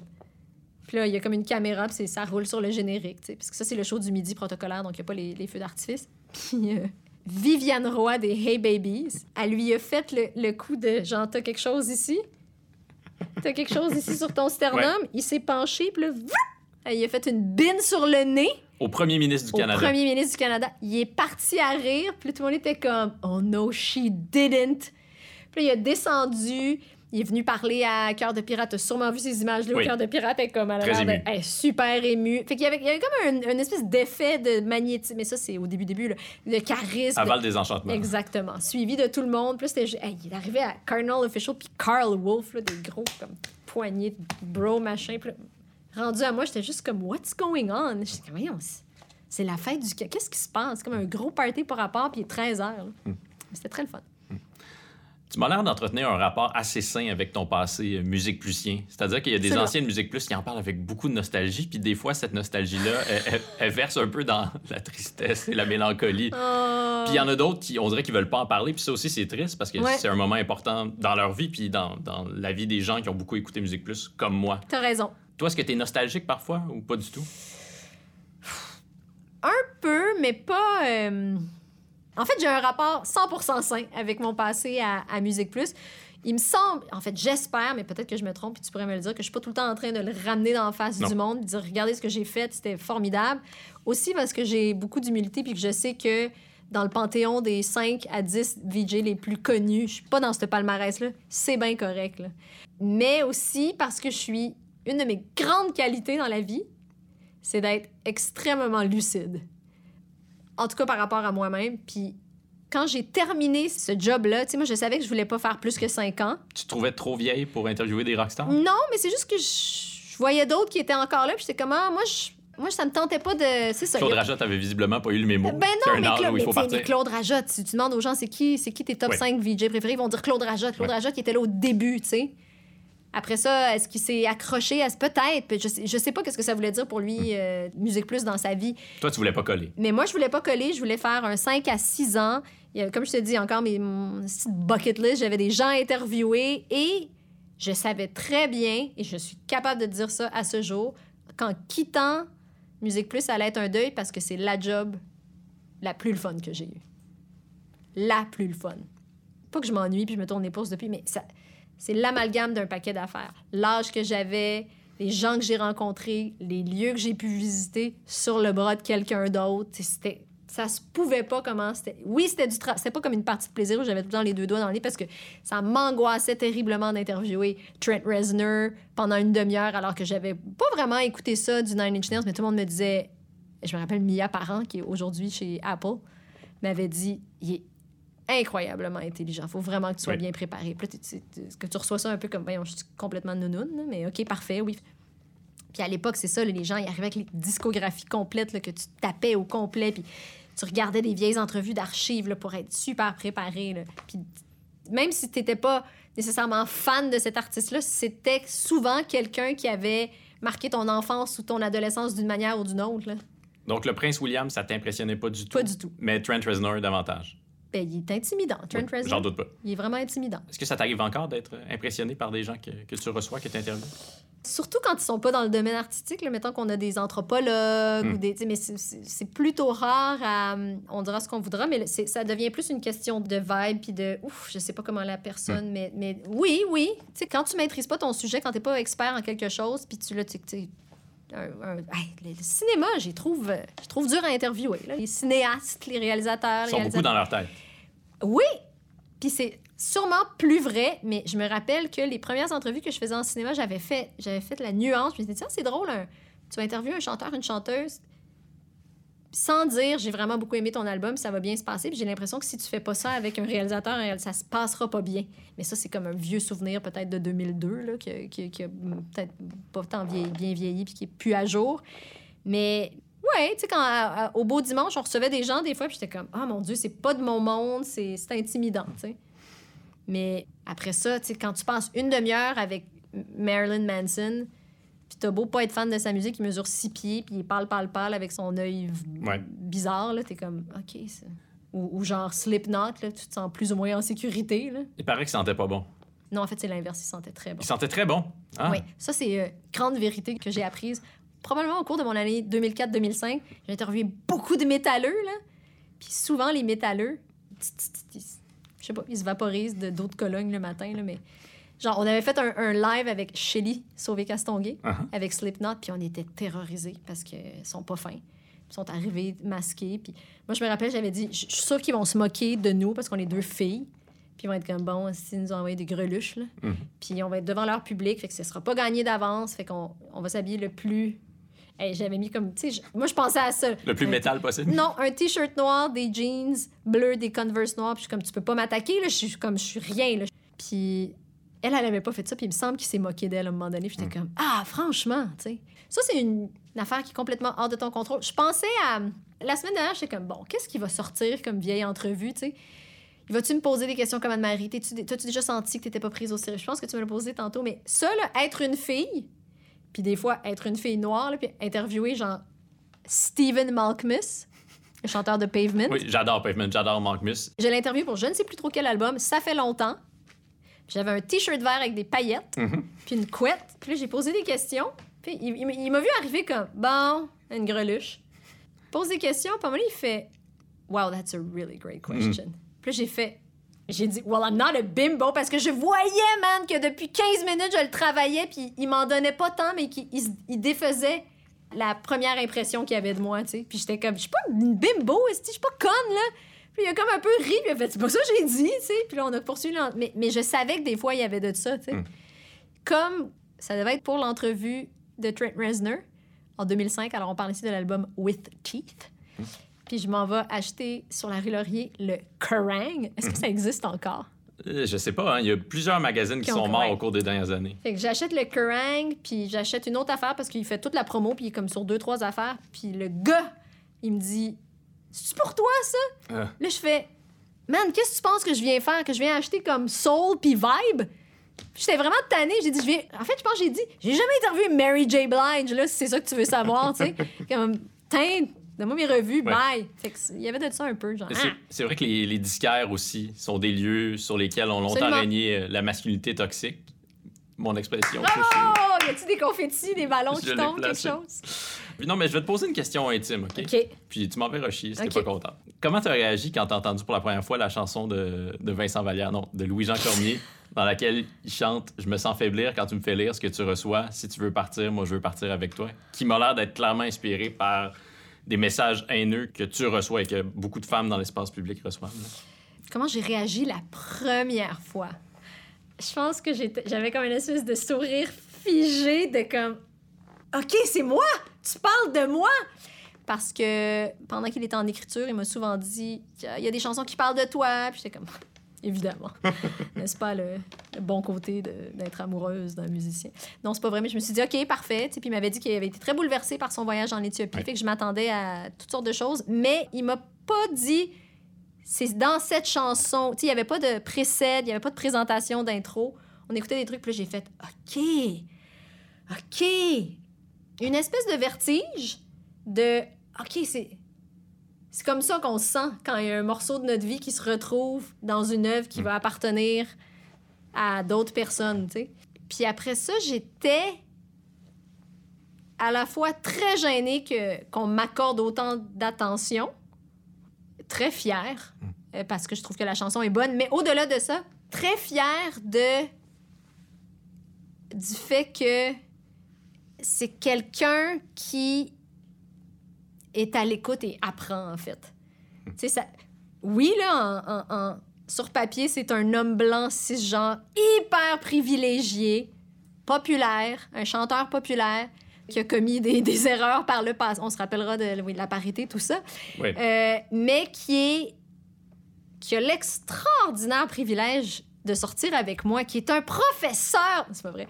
Non, mais qui c'est là, là où c'est beau en fait de voir que des gens qui sont pas pareils, qui viennent pas de deux endroits différents, peuvent s'influencer l'un l'autre. Puis c'est ça qui m'a impressionné. J'ai fait OK, toi t'as- de toutes nos conversations, quand on parle des choses, je te montre ça, puis après tu te dis voyons donc, c'est pas mon Québec. Oui, c'est ton Québec, man. Le Québec est raciste. Tu peux pas dire que le Québec est raciste parce que tu es québécoise. Puis tu toutes sortes de, Oui. de discussions qu'on a eues que ça se retrouve dans une chanson de Il a, il a sublimé votre quotidien. Abs- Ah, c'est tellement bien dit. hey, on n'utilise pas assez souvent le verbe sublimer. Sublimé. Mais je voulais oui. t'impressionner en employant un gros tu, mot. tu m'as tout, tout à fait. euh, maintenant, essaye péremptoire et euh, plénipotentiaire et. euh, c'est une blague. Fait que j'étais fière, impressionnée, comme Ah, OK, wow, ça donne cette chanson-là, puis tu tournes pas autour du pot, là. Il nomme l'affaire pour Il vrai. nomme l'affaire pour vrai. Si tu veux t'en aller, je veux m'en aller avec toi. Puis après, c'est- après c'était comme, mais, mais, mais je veux pas m'en aller. C'est juste que oui, j'ai eu des jours de découragement où j'étais comme, voyons, où c'est qu'on s'en va, puis je suis pas capable de. Tu sais, comment je fais pour exercer mon métier? S'il y a tout le temps quelqu'un pour me rappeler que si t'es pas contente, retourne dans ton pays, ça suffit.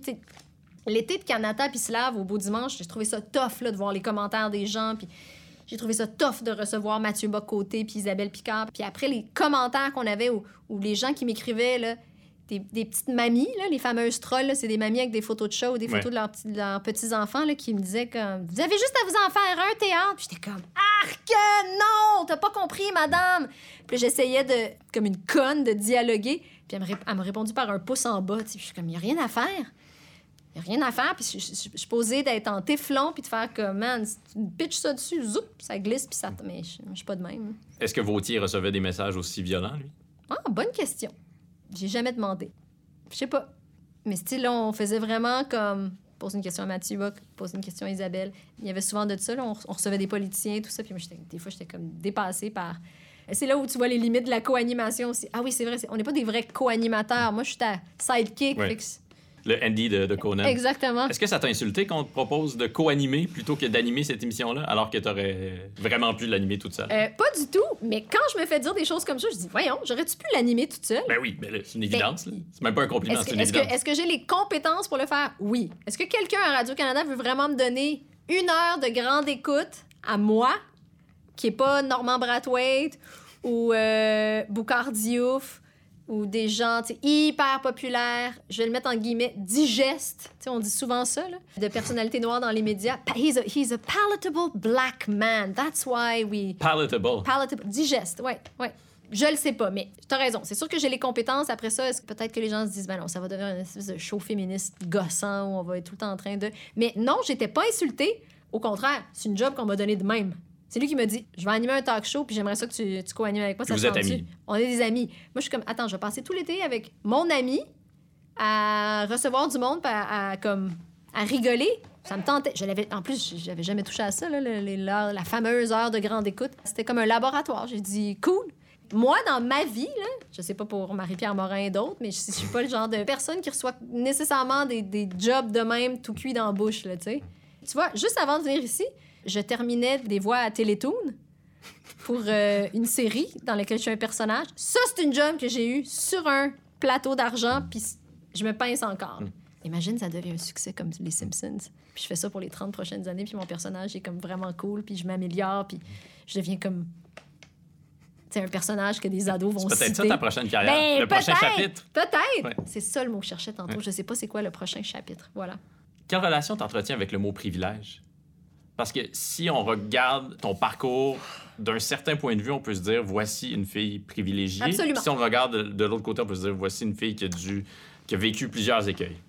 T'as tout à fait raison. Les deux sont vrais. Euh, je suis hyper privilégiée parce que j'ai eu la chance de grandir dans un quartier cossu.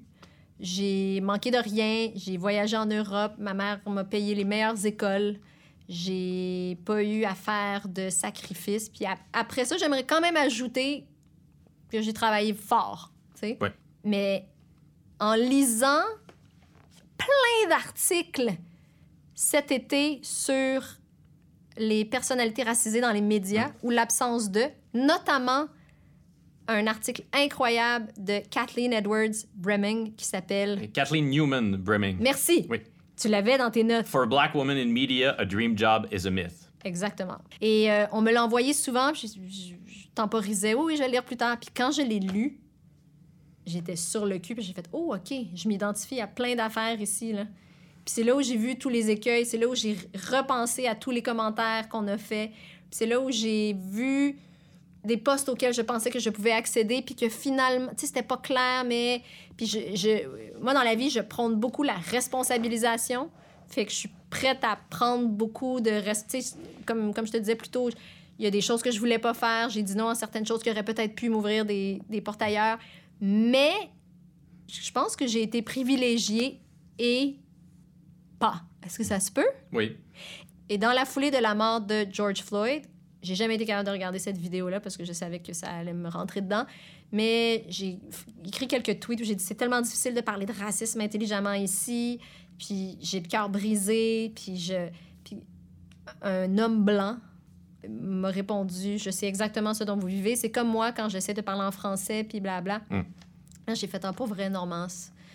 C'est pas tout à fait la même chose. Puis permettez-moi de, de douter que vous savez exactement ce dont on parle ici. Et là, il y a une fille, je me rappelle plus de son nom, qui est arrivée dans mon angle mort, qui a la peau plus foncée que moi, puis qui m'a dit Excuse-moi, permets-moi de douter que tu sais de quoi on parle. Mm. T'es pas mal privilégié pour une blague. Puis là, c'était comme Mais je le sais, tu- comme tu m'apprends rien, mais j'ai juste dit comme Hey, oui, merci, merci de me le rappeler. Je le sais tout à fait, mais ça n'empêche pas qu'en ce moment, je suis capable d'avoir de l'empathie pour quelqu'un qui a la même couleur de peau que moi, tu sais. Tu vois, un jour, il faudrait que je fasse un documentaire sur le colorisme parce que it's a thing, ça existe, puis plus les gens de couleur ont la peau pâle, plus ils ont des privilèges. C'est ce qu'a dit euh, Kathleen Newman Breming dans son article, qu'elle était engagée à Much Music parce qu'elle était noire, mais pas trop noire. Mais pas trop noir, c'est ça. Fait que là, fait avec le recul, j'ai fait OK, tu sais, je me suis rappelé des conversations, des choses, puis je me dis ah, mais personne, tu sais, tout le monde veut se dire comme non non, moi je- moi j'occupe ce poste parce que je suis la meilleure personne pour faire cette job là. Personne veut être un quota, personne veut que ce soit une femme ou une femme noire ou un homme noir. Puis après ça, tu dis moi j'étais tellement contre ça là, il y a cinq ans, puis des fois je me dis hey, si c'est la seule manière d'y arriver, là, c'est juste que je trouve que ça fait un climat de marde au travail après. Mais bon, Ce syndrome de l'imposteur qui t'anime, est-ce que tu penses, est-ce que tu as encore l'espoir que tu vas t'en débarrasser un jour? Hey, faux man parce que c'est un frein là. Dans quoi c'est un frein? Ben, je pense à, mettons, Rosamé Automne-Témorin, Mhm. auteure, chroniqueuse, animatrice, qui était déjà venue une fois, à on dira ce qu'on voudra, nous, nous parler du, de l'audace des gars, puis de comment les filles, ils étaient jamais prêtes à parler à travers leur chapeau, puis qu'ils avaient tout, Ah, je suis pas sûre que je suis la bonne personne. Prendre le risque de se tromper. Exactement. Puis euh, je pense qu'elle concluait sa chronique en disant Alors, mesdames, prenez un chapeau, puis parlez à travers. Je vous invite à prendre à vous acheter un chapeau, parler à travers. Puis je me disais Hey, moi, je suis même pas là. Il faudrait juste que je me, je me donne le droit de penser que peut-être que j'écris bien, puis de voir ce que. Je suis constamment impressionnée, mais aussi, ça, je, je les trouve culpabilisantes, là, devant des filles comme Rosemée qui sont rendues à leur deuxième roman, ou Sarah Maud Beauchesne, Fourchette, puis je suis comme, hey, les gens pondent des romans, là. Et moi, je suis comme, je suis pas, je suis pas game, j'ai peur, je Hmm. pense. Ouais. Sauf que moi, si je prends la parole en public puis je, je dis une niaiserie, ça peut avoir des conséquences, mais des conséquences assez minces, tandis que Ben ça vient avec un danger pour toi, c'est-à-dire que il y a tous ces trolls-là, tous ces gens insupportables Et puis qui c'est peuvent sûr te que- tomber sur la tomate sur les réseaux sociaux. C'est sûr que souvent, là, j'ai envie de dire quelque chose, puis je suis comme, ah non, j'ai pas le goût de me Hmm. taper un retourne dans ton pays aujourd'hui. Voyons, on t'a accueilli ici, puis je suis comme, hey, pendant combien de temps vous m'avez accueilli? Là, je suis, je suis chez. qui ça on? C'est qui on? Là? Je suis chez nous à un moment donné ou à partir de. Qu'est-ce qu'il faut que je donne? Quel montant d'argent? Où dois-je signer? combi- après combien d'années, où dois-je avoir habité, qu'est-ce que je peux exercer comme métier qui va faire votre affaire, que là, c'est correct, j'ai le droit de parole. Puis quelqu'un m'a fait penser cet été, genre, penses-tu que euh, une femme noire qui critique les œuvres à esprit critique, ça a pu choquer du monde? J'ai jamais, jamais pensé à ça. Mais là, c'est comme tout est. Tout est. Je remets pas tout en question, mais je m'interroge sur plein d'affaires.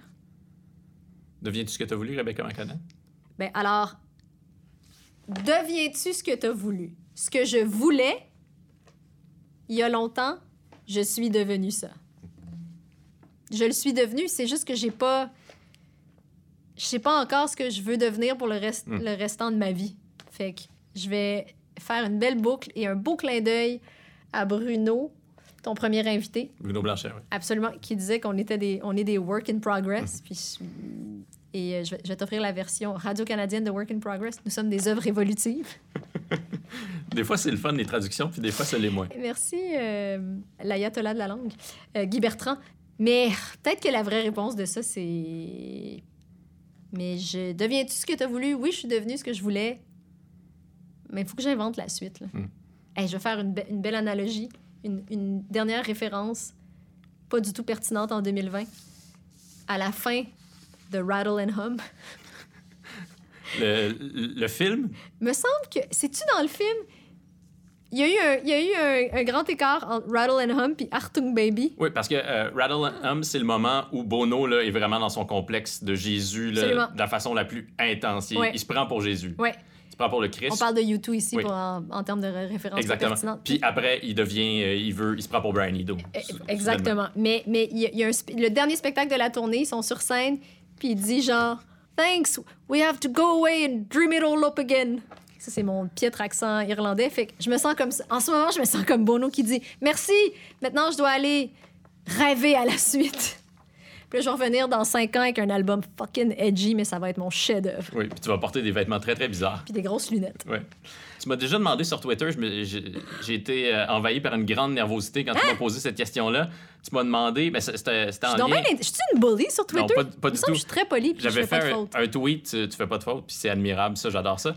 J'avais fait un tweet sur Duff McKagan, le bassiste de Guns N' Roses, Ouais. qui, a, qui a joué sur l'album de, le dernier album d'Ozzy Osbourne avec Chad Smith, batteur de Red Hot Chili Peppers. Puis là, tu m'as posé comme question qui sont tes membres préférés de Duran Duran, Dépêche Mode et U2 C'était très spécifique comme question.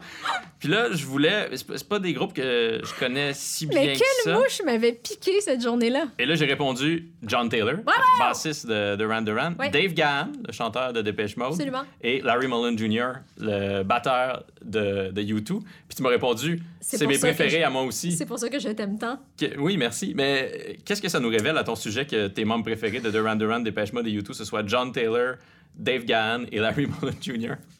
D'abord, ça révèle que je suis superficielle parce que c'est les plus beaux. C'est vrai que John Taylor est magnifique. hey, 60 ans, il est encore magnifique. Puis il a pris beaucoup de drogue. Habituellement, Hey, ça ravage les gens. Je te passerai son autobiographie. Oui. Oui, elle est un peu fade, mais quand même. Euh, ça me révèle que j'aime euh, j'aime quand même les gens humbles. Hmm. Parce que le bassiste puis le batteur, c'est la section rythmique, puis ils sont derrière le chanteur. Je dis ça tout en réalisant que je partage ma vie avec quelqu'un qui est pas dans la section rythmique, mais bien au- au-delà, au-devant de la scène. Euh, et Dave Gahan, ce que ça révèle de moi, c'est qu'il a survécu à l'épreuve du feu. Ouais. Hey, C'était une loque humaine, Dave Gahan. Il, il était tellement dopé, tellement shooté à l'héroïne. C'est une belle histoire de rédemption.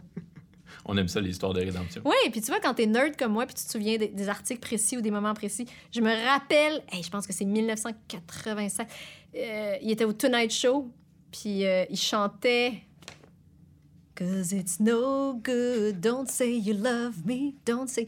C'était leur retour, puis il était dans un beau complet, puis il était comme en santé, c'était comme Ah, wow! Tel un phénix. Voyons. Phénix. Il, a, il s'est. euh, Qu'est-ce je- qu'on dit? je- Il- René- il, il est, il est Il est René. René de... il est René Angelil de ses cendres. Bref, il est, ressuscité. Oui.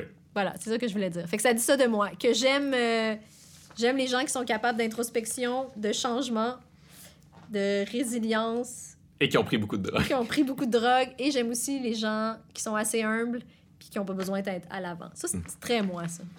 C'était la seule question que j'avais préparée que je voulais vraiment Pas vrai? poser. Là. Mais Oui. qu'est-ce que ça dit de toi que t'aimes aussi ces trois personnes-là? Euh, je pense que j'ai une fascination pour. euh, c'est ça. Pour les gens qui, euh, qui versent dans l'excès et qui vont jusqu'au bout de ces excès-là et qui en reviennent vivants. Mais Larry Mullen, là, il y a, zéro versé Non. dans c'est Larry Mullen, que- c'est un métronome. Mais j'ai déjà lu dans, une, dans un livre sur YouTube que c'est lui le véritable baromètre du groupe. C'est lui qui décide ce qui est puis ce qui est pas YouTube. Comme Charlie Watts dans les Rolling Stones. Aussi, hein? Oui, oui, vraiment. Quand il y a un débat, c'est Charlie qui tranche, puis c'est Voilà. lui qui connaît la bonne décision à prendre quand Keith et Voilà. Mick. euh, Mais est-ce que. Charlie Watts, comme Larry Mullen, s'est déjà fait injecter du sang de bœuf parce qu'il avait mal au dos? Je pense pas, mais euh, Charlie Watts, on, on le sait peu ça à son sujet parce que Keith, c'est l'héroïnomane en chef des Rolling Stones, mais euh, Charlie a lui aussi eu ses problèmes de- d'héroïne, donc il s'est injecté d'autres choses. C'était pas mon préféré. Oui. En tout cas, George Harrison, c'est mon préféré des Beatles. Fait que je pense qu'on continue dans la Moi aussi. l'humilité puis tout ça. Hey, c'était un plaisir! Merci, Rebecca. Merci à toi!